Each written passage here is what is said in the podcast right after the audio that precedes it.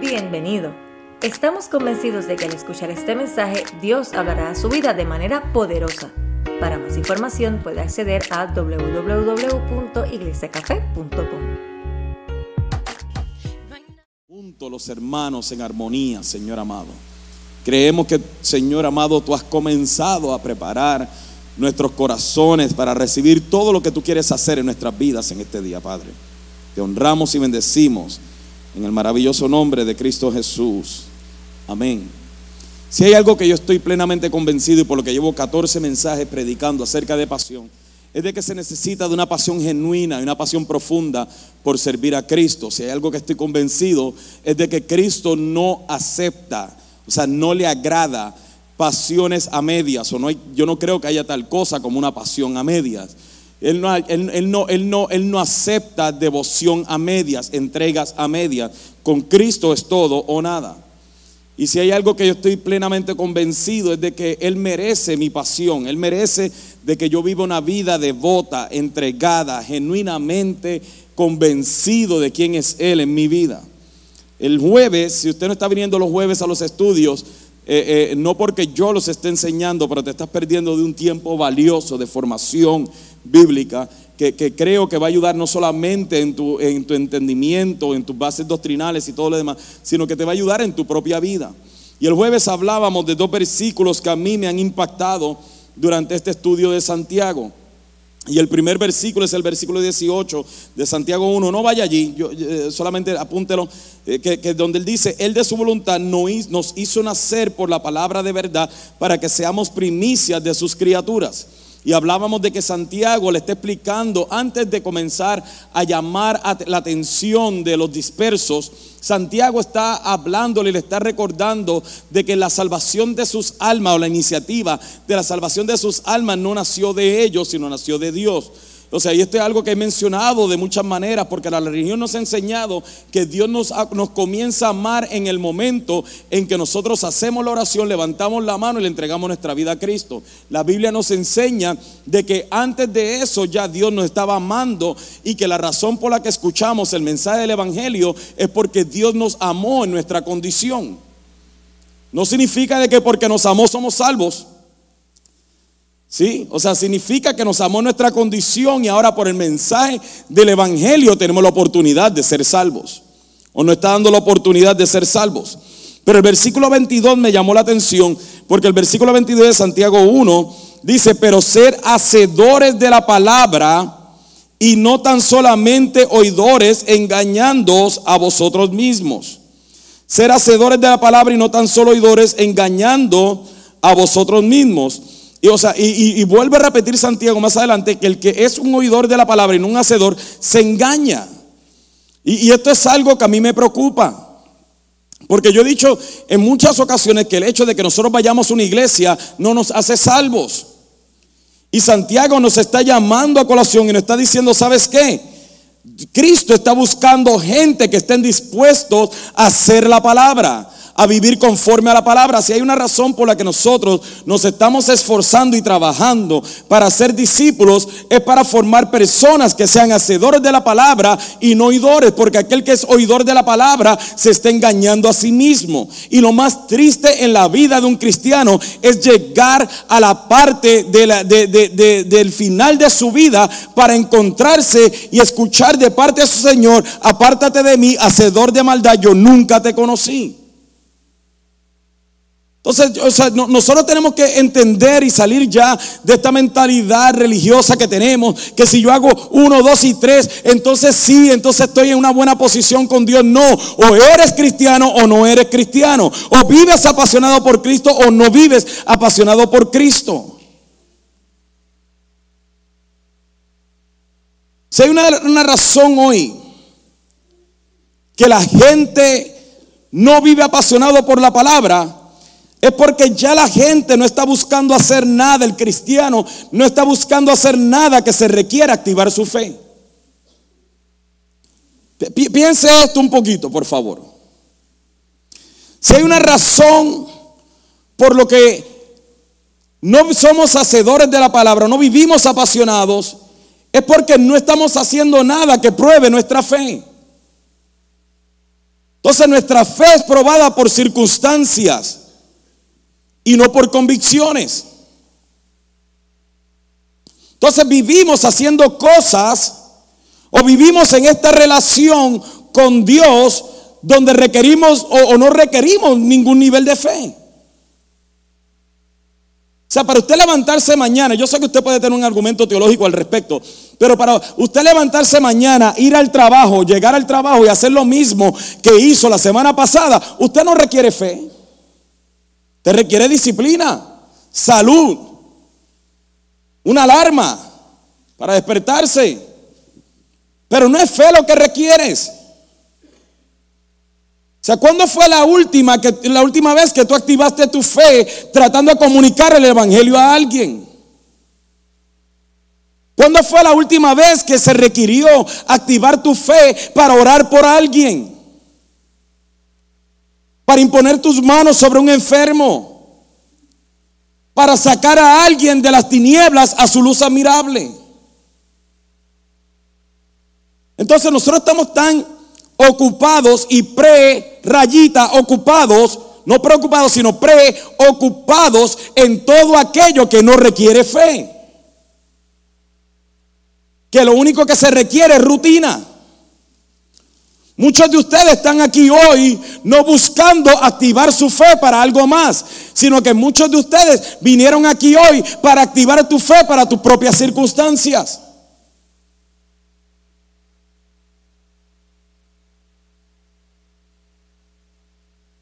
Y yo creo que está llegando el tiempo de que comencemos a hacer aquellas cosas que se requieren un mayor nivel de fe que lo que estamos acostumbrados. O sea que se requiere un mayor nivel de devoción. Yo, creo que Dios a muchos de nosotros nos está impulsando a una esquina donde nos vemos acorralados por circunstancias y problemas y Dios está diciendo por acá, o me buscas a mí o no me buscas. ¿Vas a acabar de depender de mí o vamos a seguir jugando iglesia?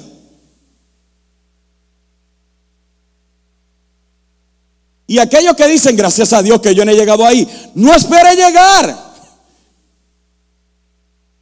¿Por qué vas a querer meterte con Dios al punto tal donde Dios te tenga que estar empujando una esquina a decir, a ver, ¿vas a acabar de buscarme a mí o no vas a buscarme?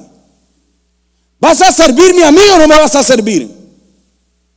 ¿Vas a hacer que tu vida se trate de mí o no?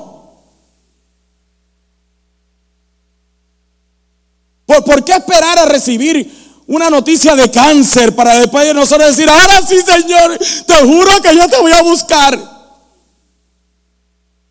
¿Por qué esperar a eso? ¿Por qué no comenzar a vivir ahora en una convicción tan clara de quién es Dios en mi vida? De no tener que esperar a que yo tenga una amenaza de divorcio, una amenaza de un hijo muriéndose, de un hijo apartado, o de un hijo en droga, o de una situación económica, o de una enfermedad incurable, o lo que sea, para entonces yo venir y decir, Señor, ahora me toca creer en ti. ¿Por qué no comenzar a vivir una vida genuinamente apasionada? Donde digamos, men, si yo no tengo a Cristo me muero.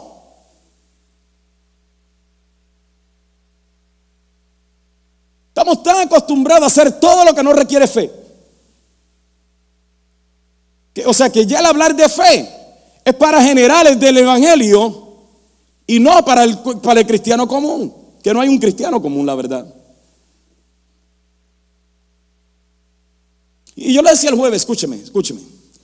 Nosotros necesitamos más congresos. Nosotros necesitamos más predicaciones. Nosotros necesitamos otro mensaje más que nos active la fe. No necesitamos eh, otro evento más que nos, que nos anime a orar. Vamos a ser sincero. ¿Cuántas predicaciones he predicado orar en este año solamente? ¿Cuántas predicaciones he predicado de perdonar al prójimo? ¿Cuántas predicaciones he predicado de vivir para Cristo? ¿Cuántas predicaciones he predicado de diezmar? ¿Cuántas, bueno, de diezmar toda la semana se habla. ¿Cuántas predicaciones hemos predicado de vivir una vida de devoción? ¿Cuántas predicaciones he predicado de vivir una vida de alabanza? ¿Cuántas predicaciones? ¿Cuántas predicaciones más tú necesitas para comenzar a hacer lo que se ya te dijo, lo que se te dijo ya quisieras. Puedo traer a Jay Vélez, a Glenn Wilson, Carlos Díaz, a Alejandro Escobedo, a, a Luna. Puedo traer a quien sea. Si no vas a comenzar a activar tu fe por la obediencia a la palabra, Nada lo va a hacer. Puedo traer a Rey Mato para decirte, a la mujer se trata así, al hombre se trata así. Esto es el matrimonio, es para toda la vida. No hablen de divorcio, no peleen. Si van a pelear, peleen justamente. Te puedo traer la gente que sea, los recursos que sean. Te emocionas un ratito y sales a hacer lo mismo. ¿Por qué? Porque no estás activando tu fe. Por eso es que la gente dice, ay, ya yo no quiero ir a café. Me voy, estoy desanimado, estoy enchismado con el pastor. Y me voy tras del otro pastor. Esta, esta iglesia sí es buena. Aquí el pastor no habla tan duro. Y te va a decir lo mismo, porque tú usando la misma Biblia,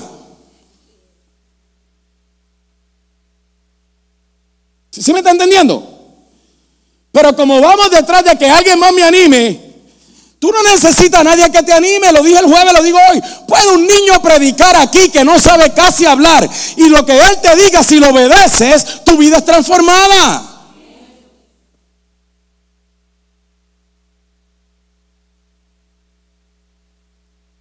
Uy, allá salió Cap. Vamos a ver qué tiene Cas Luna para decir. Prende la televisión y escúchalo. Se trata, no se trata ni de mí. Ojalá, mira, ojalá. Si esta no es tu iglesia, ojalá y vayas a una iglesia donde un día yo llegue de visita y te vea activando tu fe. Porque de eso es que se trata. Es que ustedes ponen muchos requisitos. Es que hay que llenar la aplicación y esperar una llamada. O sea que ahora estamos mal por ser organizados. Si somos desorganizados, bueno, ya, me voy a desviar eso en la idea. Entonces, tú no necesitas otro mensaje que te impulse o te anime a orar. ¿Sabes lo que tienes que hacer? Ponte a orar. Tú no necesitas otro mensaje que te anime a diezmar. Guess what? Saca tu cheque, saca tu tarjeta, saca tu dinero, diezma. No tenemos que seguirte diciendo, recordando. Comienza a vivir agradecido. Comienza a darle gracias a Dios por medio. No es otro mensaje más lo que necesitas. Es comenzar a aplicar el mensaje que ya he escuchado. Y una de las cosas que más han afectado al cristiano de este tiempo y por lo que el cristiano de este tiempo no activa su fe y no vive por obediencia y no vive por pasión, por la incredulidad. Es la incredulidad. Incredulidad en griego significa infidelidad y desconfianza. Casi nada, ¿verdad? Incredulidad en griego es apistia. Significa incredulidad, infidelidad y desconfianza. Vamos a Génesis 3, vamos a hablar de la incredulidad. Deje su Biblia abierta, por favor. Te, te, confieso que este mensaje de incredulidad posiblemente no sea lo que estás esperando. Te confieso que posiblemente choquen algunas cosas que voy a hablar en este día acerca de la incredulidad.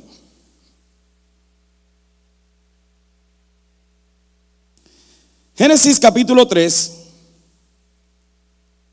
Usted conoce la historia. Pero mira el versículo 4 y 5. Dice, entonces la serpiente dijo a la mujer, no moriréis, sino que sabe Dios que el día que comáis de él serán abiertos vuestros ojos y seréis como Dios sabiendo el bien y el mal. Y vio, o sea, en ese momento, en ese momento, y vio la mujer que el árbol era bueno para comer y que era agradable a los ojos y árbol codiciable para alcanzar sabiduría, y tomó de su fruto y comió, y dio también a su marido, el cual comió así como ella. ¿Qué fue lo que la serpiente sembró en el corazón de Eva? Incredulidad. La raíz de nuestros comportamientos contrarios a la obediencia a Dios es la incredulidad.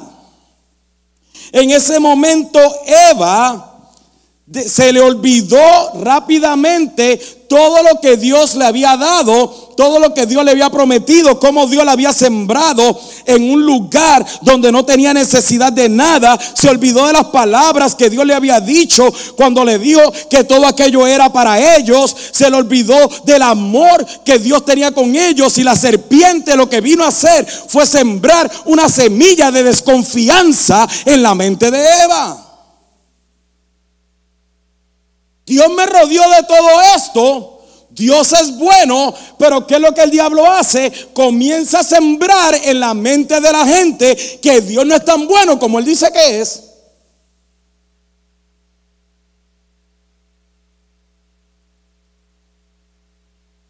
Cada vez que nosotros nos movemos en incredulidad, estamos en un estado de desconfianza del amor de Dios. Un estado de desconfianza de las promesas de Dios. Y por eso nos movemos en incredulidad, tratando nosotros de manejar nuestras situaciones en nuestras propias fuerzas y en nuestro propio razonamiento. Y de por sí somos carnales por eso es que Pablo dice, hey, despierten, las armas de nuestra milicia no son carnales. Tú no puedes seguir resolviendo situaciones espirituales con estrategias carnales. Eso es una señal clara de incredulidad. Por ejemplo, hablábamos de los diezmos un rato atrás. ¿Cuál es la razón por la que la gente no diezma de verdad? No es porque no aman a Dios. Yo conozco gente que genuinamente ama a Dios, pero no diezman. Y de verdad aman a Dios. Pero aunque aman a Dios, desconfían de Dios. Tú, puedes amar a alguien y desconfiar de él. Entonces, como, como, yo en realidad no creo de que tú vas a tener tu mejor interés, o sea, por mí, entonces déjame yo tratar de robarte y acaparar esto para mí, por si acaso tú no contestas lo que tú prometiste en tu palabra que harías. ¿Están aquí? Muy fuerte. Pero si confiaran en Dios y le creyeran a Dios, reconocerían de que todo lo que tienes, lo tienes porque Dios te amó antes de exigirte el diezmo.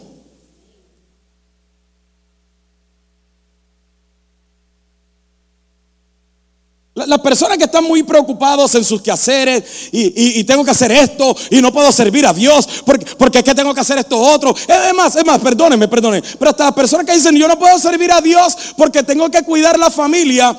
Perdóname, perdóname. Dios te dio esa familia. Si Dios te dio esa familia y sabría que te pondría a servir, yo no creo que el problema sea servir a Dios. Entonces tú estás amando a Dios, pero tú no estás confiando a tu familia a Dios.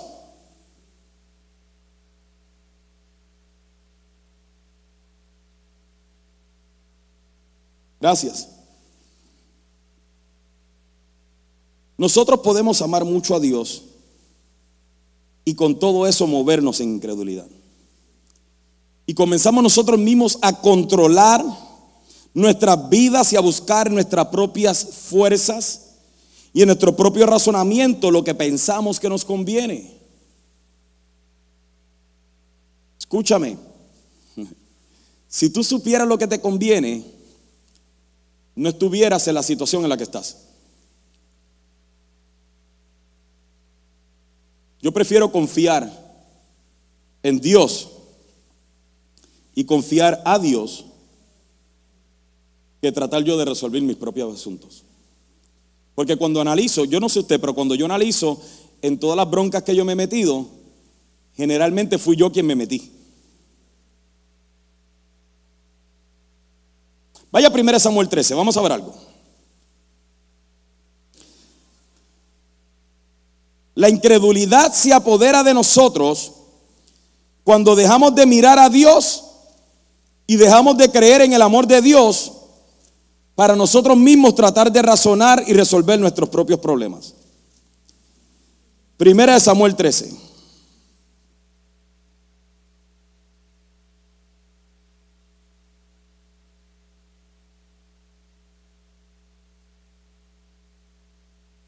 Cuando lo tenga, dígame.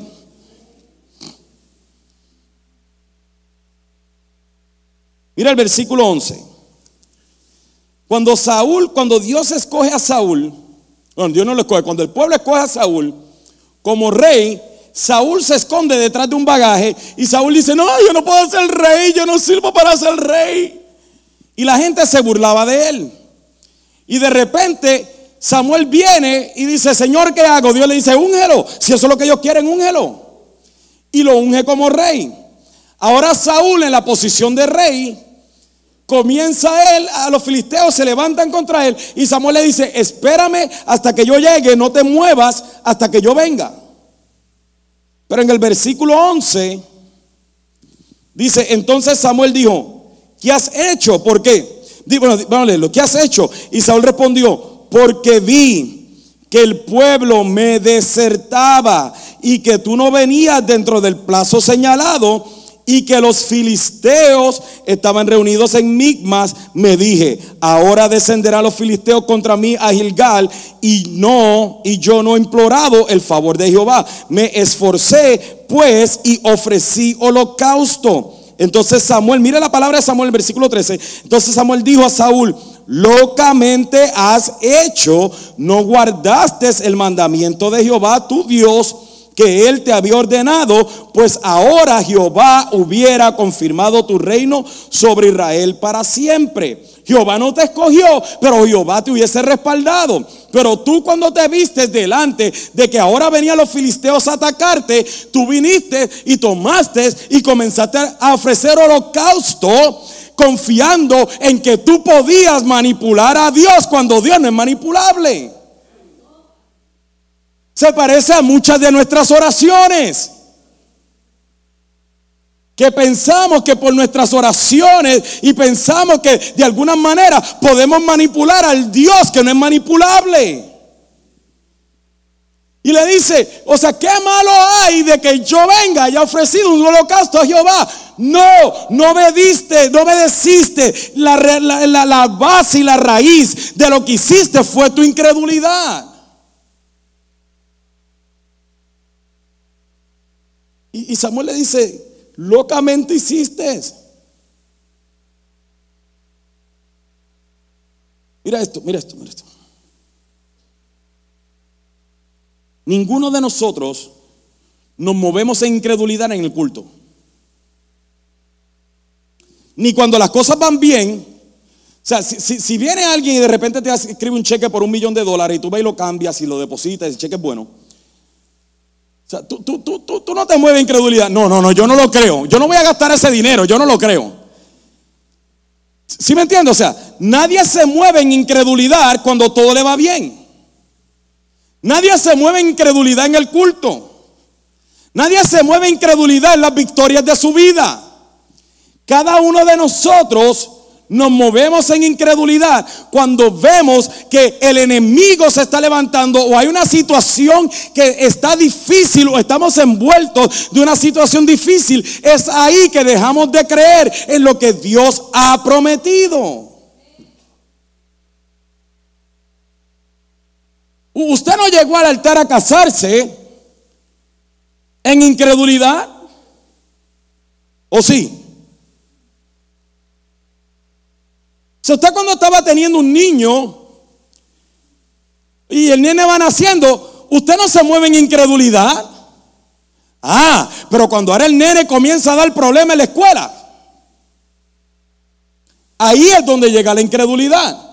Ahora cuando comienza a tener problemas en el matrimonio, ahí es donde llega la incredulidad. Y llega la desconfianza.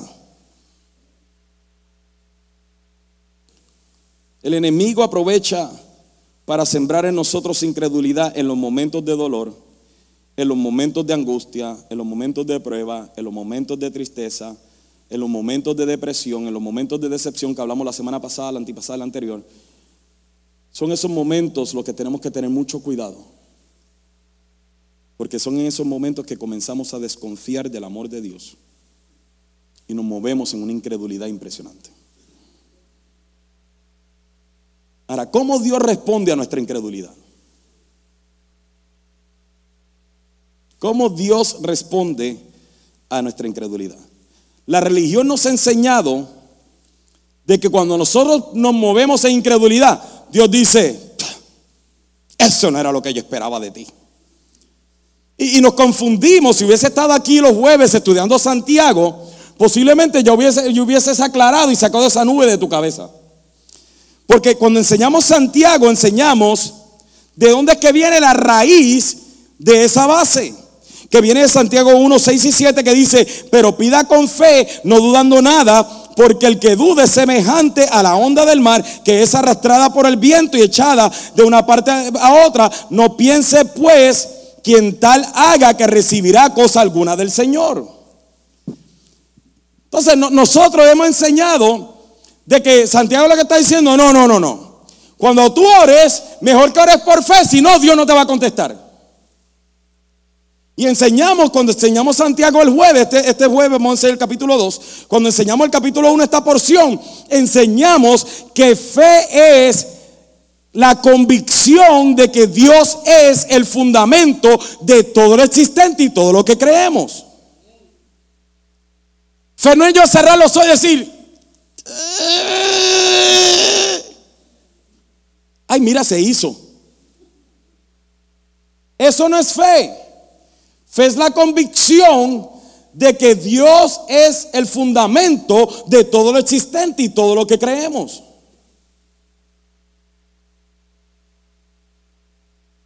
Santiago no está hablando aquí de que si tú pides con fe un carro nuevo, pero tienes fe, del grano una semilla mostaza, te aprueban la aplicación del carro. Eso no es lo que Santiago está hablando. Porque seguimos mirando la escritura hacia adentro, poniéndonos nosotros en la posición del centro del universo, cuando la escritura en realidad nos quiere enfocar al verdadero centro del universo, que es Cristo. Santiago está diciendo, si tú no crees que Dios es el fundamento de todo lo existente y todo lo que crees, olvídate de todo. Tú no eres salvo. Ups. Ups, muy, muy fuerte. Yo pensaba que nada más que con hacer esta oración el domingo y levantar la mano, ya yo era salvo, aunque no, siga, aunque no crea en Él. Ahora, yo, yo quiero que tú entiendas, por favor, porque una cosa es creer en Él y otra cosa es creerle a Él. Son dos cosas diferentes. Los dos grados de incredulidad, hay dos grados de incredulidad. Está la incredulidad, o sea, dos áreas de incredulidad. Está la incredulidad de quién es Dios. O sea, yo no creo que Él es Dios. Yo no creo que Jesús es Dios. Eso es, un nivel de incredulidad. Y está la incredulidad de que yo no le creo, o yo no creo quién es Dios en mi vida. Eso es duda. O sea, eso es dudar de Dios. Son los dos niveles de incredulidad. Y lo vamos a estudiar, lo vamos a ver. Usted va a salir aquí con una convicción clara acerca de la incredulidad. Ahora, ahora, mire esto. La religión nos ha enseñado por años de que si yo no tengo la suficiente fe, Dios no me va a amar. Eh, eh, eso es lo que hemos aprendido por años. O sea, como, como, o sea, como que Dios viene y dice, eh, eh, eh, ponértelo así, vamos ponértelo así. Eh, eh, ¿Quiénes de ustedes padres? Porque la Biblia dice, si vosotros siendo malos saben dar buena edad de Dios, usted sabe esa escritura, ¿verdad? ¿Quiénes de nosotros padres, tu niño te dice, papi, necesito unos zapatos nuevos porque mira, ya, ya estos están rotos, papi. Ya estos están rotos, pero papi, la verdad del caso, yo, yo no sé si tú tengas chavo esta semana. Chavo para nosotros es dinero, no son niños. Yo, yo no sé si tú tengas dinero esta semana porque yo, yo sé que ha estado frío y tú no has estado trabajando, entonces tú no has cobrado y pues no creo que tú tengas dinero. Pero tú sabes que tú tienes el dinero. ¿Cuál de ustedes dice, "Ja, mira, vete para el cuarto y cuando tú creas que yo te lo puedo dar, tú vienes? Era. Y tu esposa dice, papi, ¿qué pasó? ¡Eh! Mira, no creyó en mí. No creyó que yo solo podía co- comprar los zapatos. No le voy a comprar nada que se ponga los zapatos rotos. ¿Quiénes de nosotros nos movemos así? Ninguno. ¿Por qué rayos entonces pensamos de que Dios es así con nosotros? ¿Por qué? Porque la religión se empeña en enseñarnos que la iniciativa del amor de Dios nace de nosotros.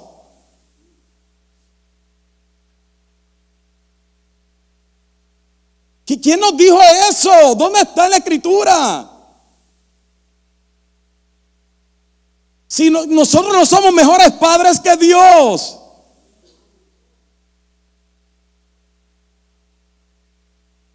Papi, necesito un trasplante de riñón, pero yo no creo que tú me lo puedes dar. Pídemelo con fe. No dudando, no, no te quiero ver dudando.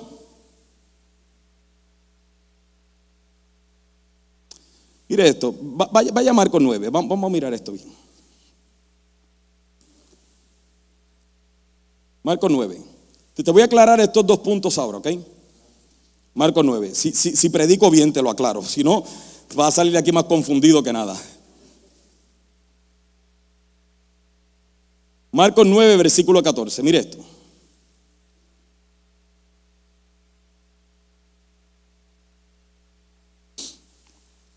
Cuando llegó a donde estaban el- ellos, a donde estaban los discípulos, vi una gran multitud alrededor de ellos y escribas que disputaban con ellos.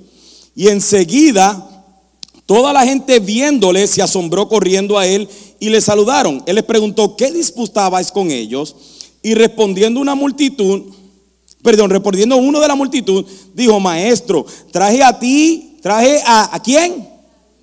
¿A quién? Traje a ti mi hijo que tiene un espíritu mudo, el cual donde quiera que le toma, le sacude y echa espumarrajos y cruje los dientes y se va secando. Y dije a tus discípulos que lo echasen fuera y no pudieron. Y respondiendo él les dijo, oh generación incrédula, generación qué? ¿Hasta cuándo he de estar con vosotros? ¿Hasta cuándo os he de soportar? Traédmelo. Mire, yo no iba a entrar en esto, pero me, me- urge, me urge entrar en esto. Cristo viene y llega hasta donde están ellos. Este padre le trae al niño lunático. Vienen los discípulos y hacen un culto alrededor del niño lunático tratando de sacarle los demonios. Pero no pueden. Ahora vienen los escribas y comienzan a discutir con ellos. Es que ese maestro, ese Mesías y ese hombre que ustedes siguen es un falsante y todo lo demás. Y ellos comienzan a discutir, no, él no es un falsante, él es el Mesías. Y comienza esa disputa. Cristo viene diciendo y dice, ¿qué es lo que ustedes hablaban con ellos? Pues mira, maestro, y sale uno, "Eh, es que yo le traje a mi hijo y ellos no lo pudieron sacar. Y Cristo se voltea con todos. No fue a los discípulos, fue a todos. Oh generación incrédula, ¿hasta cuándo no me van a creer a mí?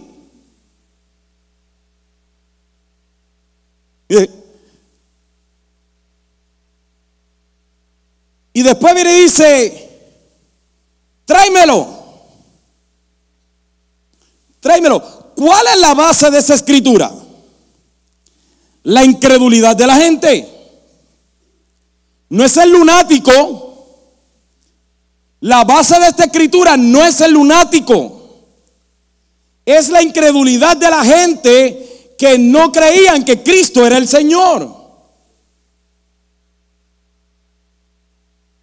Y le dice, y se lo trajeron y de repente viene el niño, todo eso, ¿verdad? Y Jesús le pregunta, mire esto, mire esto. Digo, no, keep going, keep going. Verse 20, 21. Uh, Jesús preguntó al Padre, ¿cuánto tiempo hace que le sucede esto? Y él dijo, desde niño. O sea, si Cristo llega a estar en un talk dice, ¿escucharon? ¿Desde cuándo, papá? Desde niño. Ok, go verse 22. Y muchas veces le echan el fuego y en el agua para matarle. Pero mire esto. Pero si puedes hacer algo, ten misericordia de nosotros y ayúdanos.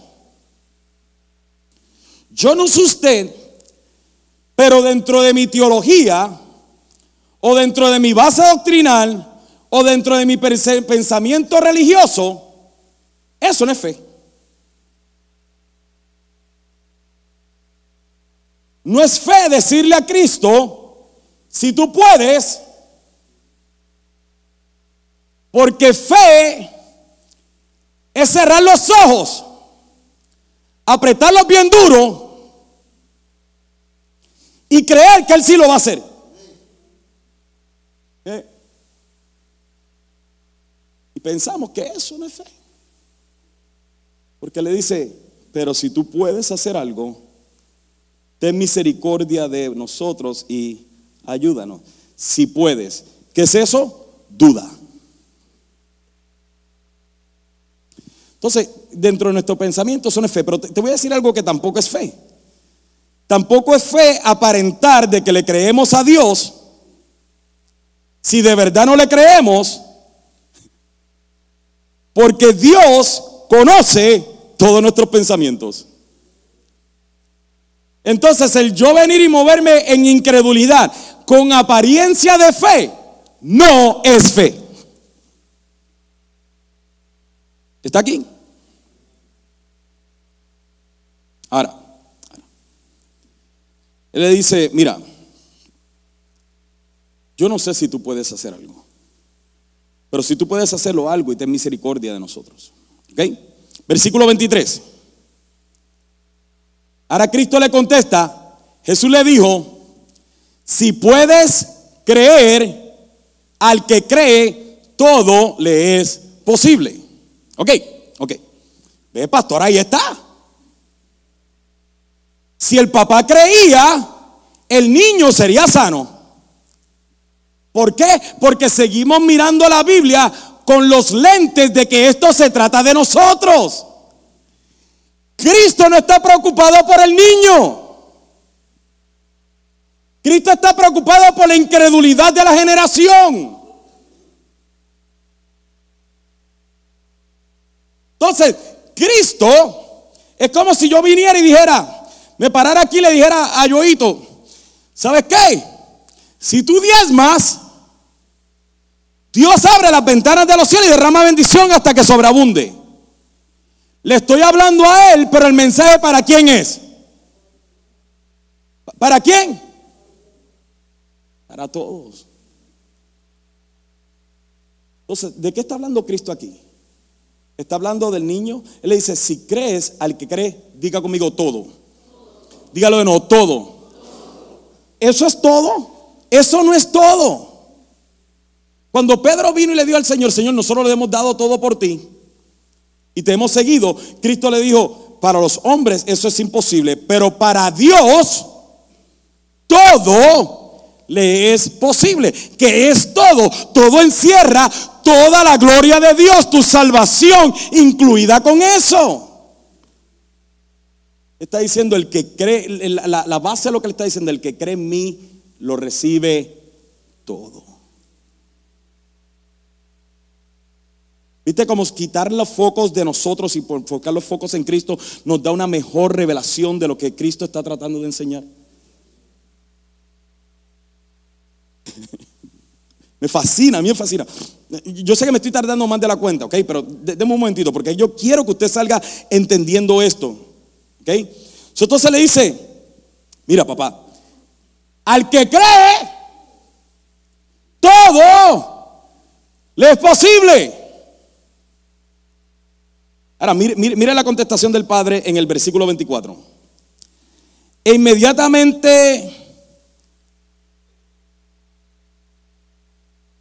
el padre del muchacho clamó y dijo, creo, ayuda a mi incredulidad. ¿Usted alguna vez le ha preguntado a su esposa, ¿tienes hambre? Y te dice, tengo, pero no tengo.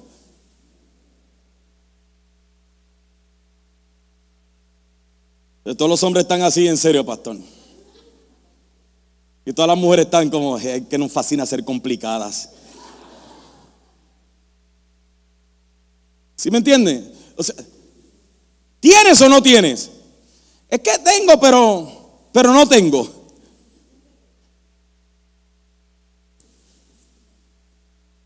Eh, ¿Tú tienes dinero? Tengo, pero no tengo.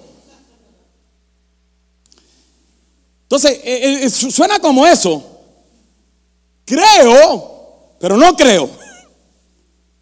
Creo, ayuda a mi incredulidad. El padre clamó, creo, ayuda a mi, mi incredulidad. ¿Qué expresión más importante y sincera? En realidad ahí es donde usted y yo estamos en muchas de las áreas de nuestra vida y lo impresionante es que Dios lo sabe. Yo creo en ti. Eso es lo que le está diciendo, creo, creo, o sea, yo creo. ¿Cuál, es la base? o sea, ¿cuál es el, contexto? El contexto es la incredulidad. Mira, si crees, todo es posible. Sí, sí, yo creo en ti. Pero ayúdame con eso.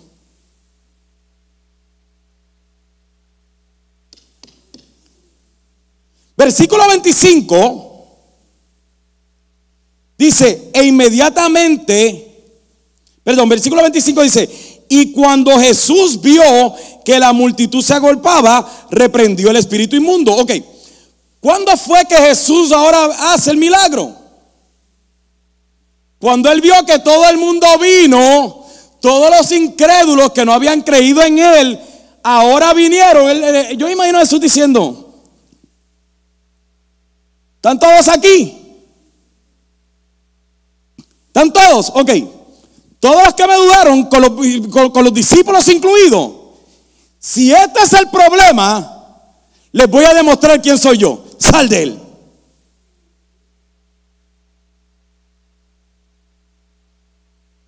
Lo que significa que aún en tu incredulidad, Dios puede usar tu vida para revelar quién es Cristo en tu vida. Oh. Lo que significa todavía más impresionante que eso, de que la gracia de Dios y el amor de Dios por nosotros es tan sobrenatural que aun cuando no lo merecemos, todavía Dios nos bendice, nos ama, nos fortalece, nos contesta, aun cuando Él sabe que no le creemos. Es más, quiere que te aclare para que nunca más cantemos en la vida este, este, esta canción. E, en Mateo habla ahí, habla ahí y, le dice a los discípulos, ¿por qué nosotros no lo pudimos sacar? Y, usted sabe lo que sabe, o sea, porque este género no sale sino con oración y uno. Pero si tuvierais fe, como un grano de mostaza, tú le dirías a este monte, muévete de aquí para allá y se movería. La mayoría de la gente y la mayoría de las religiones nos han hecho creer o sea, y nos han hecho ver, o sea, la verdad del caso, espérese, o sea, Cristo no es bipolar. Cristo sabía lo que estaba diciendo. Si tuvieras fe como el grano, como un grano de mostaza, el tamaño de un grano de mostaza, tú tuvieras la habilidad de mandar a este monte a que se moviera y se, movía, y se movería. ¿Cuántos de nosotros hemos movido un monte?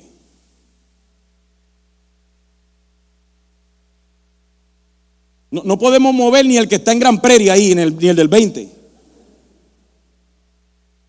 ¿Verdad que no? Entonces, ¿qué, es lo que hacemos? Nos sentimos mal en nuestro amor y devoción por Cristo, porque decimos, mira, sin un poquitito de fe tengo.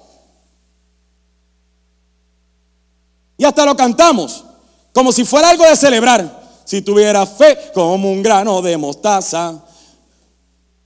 Entonces nos vamos sintiendo mal porque no tenemos fe. Cristo no estaba tratando de hacernos sentir mal. Cristo estaba diciendo, tú no puedes hacer nada en tus fuerzas, me necesitas a mí. Yo puedo mover cualquier monte en tu vida si tú tienes fe de quién soy yo. No es que tú tienes la fe, Él tiene la fe.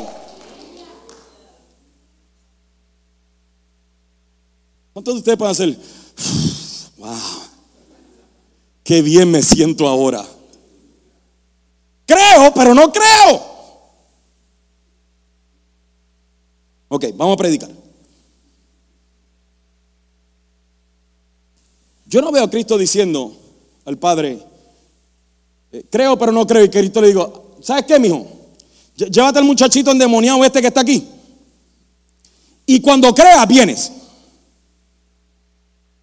Cuando no haya ninguna duda en ti, vienes de nuevo.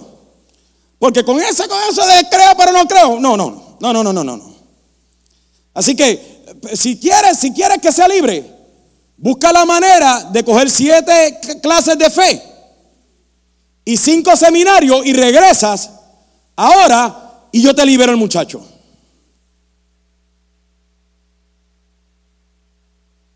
El padre dijo algo bien importante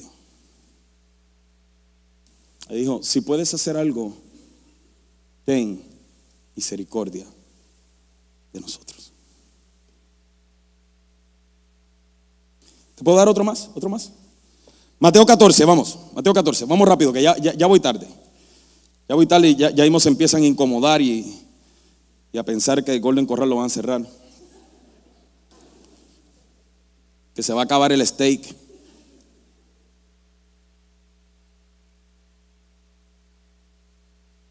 Aquí, aquí no tengo que estar mucho porque ustedes conocen toda esta historia. Mateo 14, viene, viene Jesucristo caminando sobre el agua y Pedro viene y le dice, Señor, si eres tú, manda que yo vaya a ti. Y Jesucristo le dice, ven. Y Pedro comienza a caminar sobre el agua. Y cuando comienza a caminar sobre el agua, de repente llega el viento, el mar y todo lo demás que ya usted sabe. Dice, pero, pero el fuerte viento, eh, por el fuerte viento, tuvo miedo y comenzando a hundirse, dio voces, Señor, sálvame. ¿Cuál, ¿Cuál, es la reacción de Jesucristo por la incredulidad de Pedro? Porque Pedro tuvo fe para llegar hasta donde él. Ay, Dios mío, es otro mensaje. Pedro tuvo fe para llegar hasta donde él, pero ahora que estaba en él y con él, comenzó a dudar. ¿No somos así nosotros? Pero en el momento que comenzó a dudar, diga conmigo dudar, comenzó a hundirse. Y el Señor lo mira y dice, Señor, sálvame. Yo no veo a Cristo diciendo, mira Pedro, mira a ver cómo nada de nuevo hasta la barca, porque después de caminar por encima del agua, mira, mira, mira cómo te está. Yo no veo a Cristo diciendo eso. ¿Qué dice el versículo 31? Put verse 31. Al momento, diga conmigo, al momento. Diga de nuevo, al momento. Al momento Jesús extendió la mano y asió de él y le dijo, hombre de poca fe, ¿por qué dudaste? Entonces yo no lo veo como, todos nosotros vemos esto como Jesús reprendiendo a Pedro. Yo no lo veo como una reprensión. Ven acá, Esta es la manera que yo lo visualizo. Usted lo puede visualizar como usted quiera, pero esta es la manera Pedro se comienza a hundir y dice, Señor, ayúdame. Al momento, él se hace de él, lo levanta. Dice, cabezón, ¿qué te pasa? ¿Por qué dudaste? Pedro, tú no sabes, vente, vamos para la barca. Tú no sabes que si tú crees en mí, no te preocupes, hermano. No, no tienes que volver. Súbete, súbete, súbete. No vaya a ser que te vaya a hundir aquí también. Gracias, papi.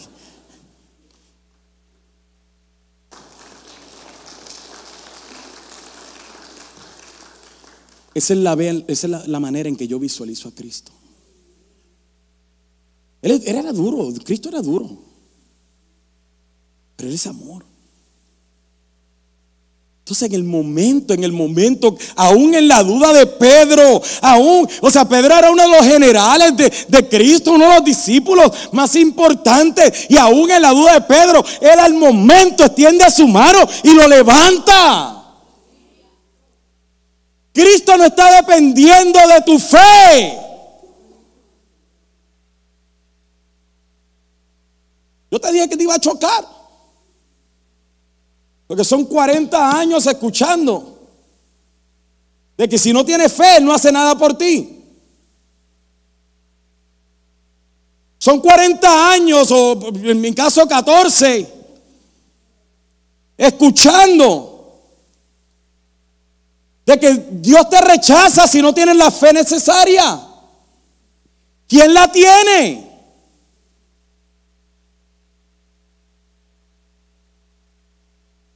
¿Te, puedo dar otra más?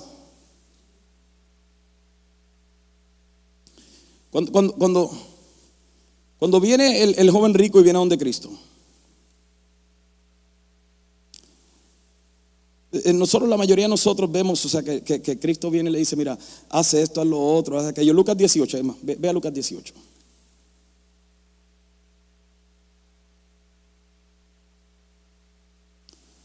Dicen que para creer algo en la escritura tienes que verlo por lo menos reflejado tres veces, ¿cierto?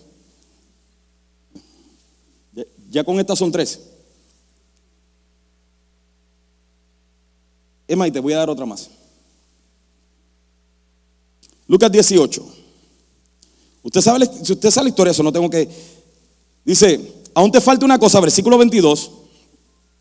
Vende todo lo que tienes, aún el celular.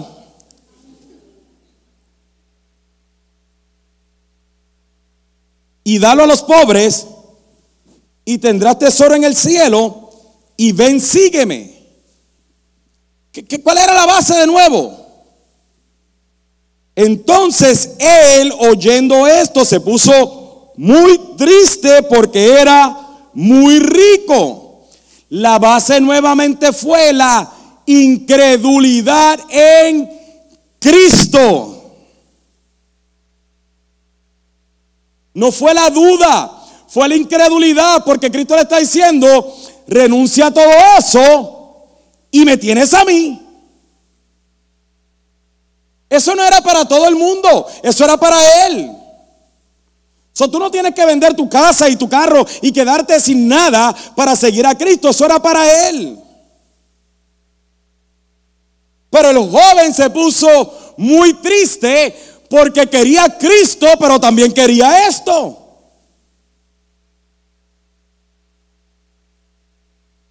Y Cristo le dijo, no, no, esto es fácil, conmigo todo o nada. ¿Y qué dice? Versículo 24. Al ver Jesús que se había entristecido mucho, dijo, cuán difícilmente entrarán en el reino de Dios los que tienen riquezas. Porque es más fácil pasar un camello por el ojo de una aguja que entrar un rico en el reino de los cielos. Está diciendo que los ricos no van a entrar al reino de los cielos. No está diciendo eso, sino que está hablando de esta situación, esta situación. Este joven no me quiso a mí, no me prefirió a mí, se movió en incredulidad no me creyó a mí. O perdón, no, no me no creyó en mí. Pero Cristo no lo dijo con, con enojo, lo dijo con dolor. Digo, esta generación es incrédula. Si todo lo que le pedí fue que vendiera todo y me siguiera a mí. No le pedí que se cortara una mano. Que él no sabía que si me hubiese encontrado a mí lo tenía todo.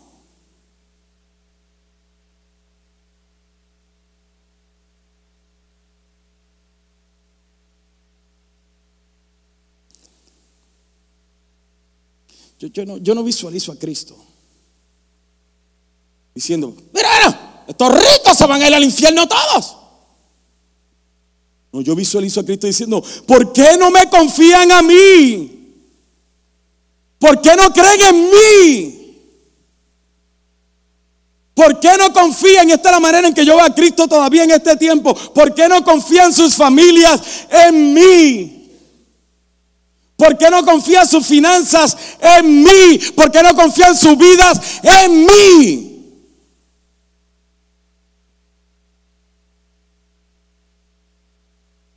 ¿Por qué siguen ellos tratando de hacer las cosas en sus propias fuerzas cuando el que me tiene a mí lo tiene todo?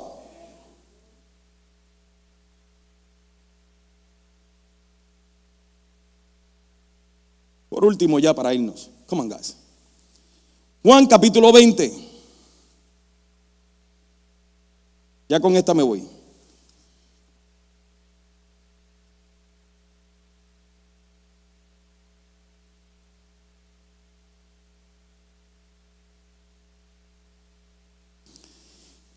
Juan capítulo 20, versículo 24. Cristo le había hablado, predicado, enseñado que Él iba a morir, que Él iba a resucitar, les dio evidencia de todo esto, le dijo un sinnúmero de veces, esto es lo que va a pasar, espérenme, yo voy a resucitar. Al tercer día, en el versículo 24, dice, pero Tomás, uno de los doce, llamado Dídimo, no estaba con ellos cuando Jesús vino. Le dijeron pues los otros discípulos, al Señor hemos visto, Él les dijo, si no vieren sus manos la señal de los clavos y metiere mi dedo en el lugar de los clavos y metiere mi mano en su costado, ¿qué dice ahí? ¿Qué dice ahí? No creeré. Mire lo que está diciéndole. Dice, si yo, no, si yo no vengo y yo le abro la herida de nuevo a él, si yo no meto mi mano dentro de su costado, yo no creo. Y, y mire la contestación de Cristo, versículo 26. Ocho días después, estaban otra vez sus discípulos dentro y con ellos Tomás. Llegó Jesús estando las puertas cerradas. Me fascina esa parte. O sea, Cristo... Eh. Nosotros seguimos teniendo esta imagen de Cristo. Ábreme por favor. Ábreme por favor. Ábreme por favor. Y cuando Cristo llegue en tu vida y a tu vida, él simplemente entra. Tú no estás aquí porque de repente dijiste, ay, sí, Cristo pasa. Tú estás aquí porque Cristo dijo, llegué, te amo. Y tú hiciste como si, yo no conozco nombre de actores, pero como si Brad Pitt de repente te dijera, qué linda estás. ¿Me entiende? Le estoy hablando a las mujeres, obviamente. Si hay un hombre que se derritió con eso, oramos por usted dentro de un momentito.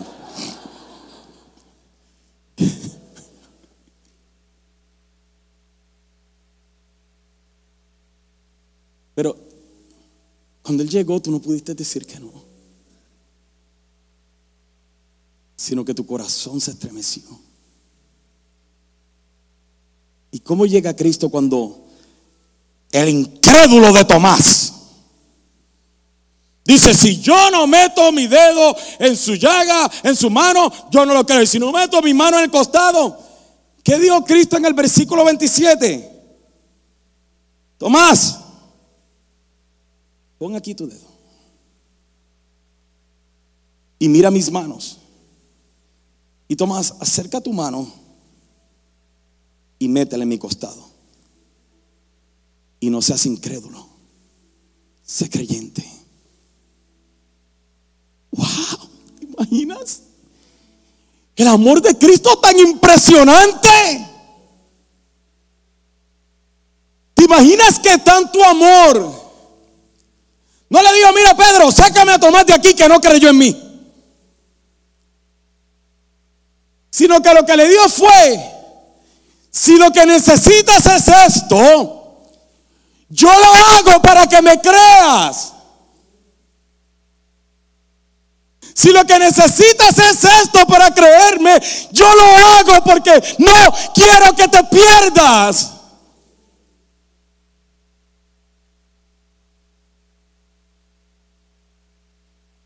¿Te imaginas cuánto amor se requiere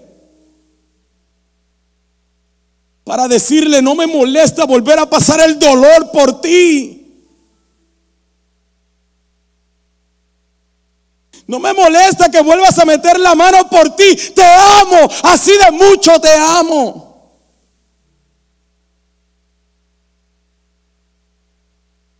Entonces usted puede dejar de creer un sinnúmero de cosas.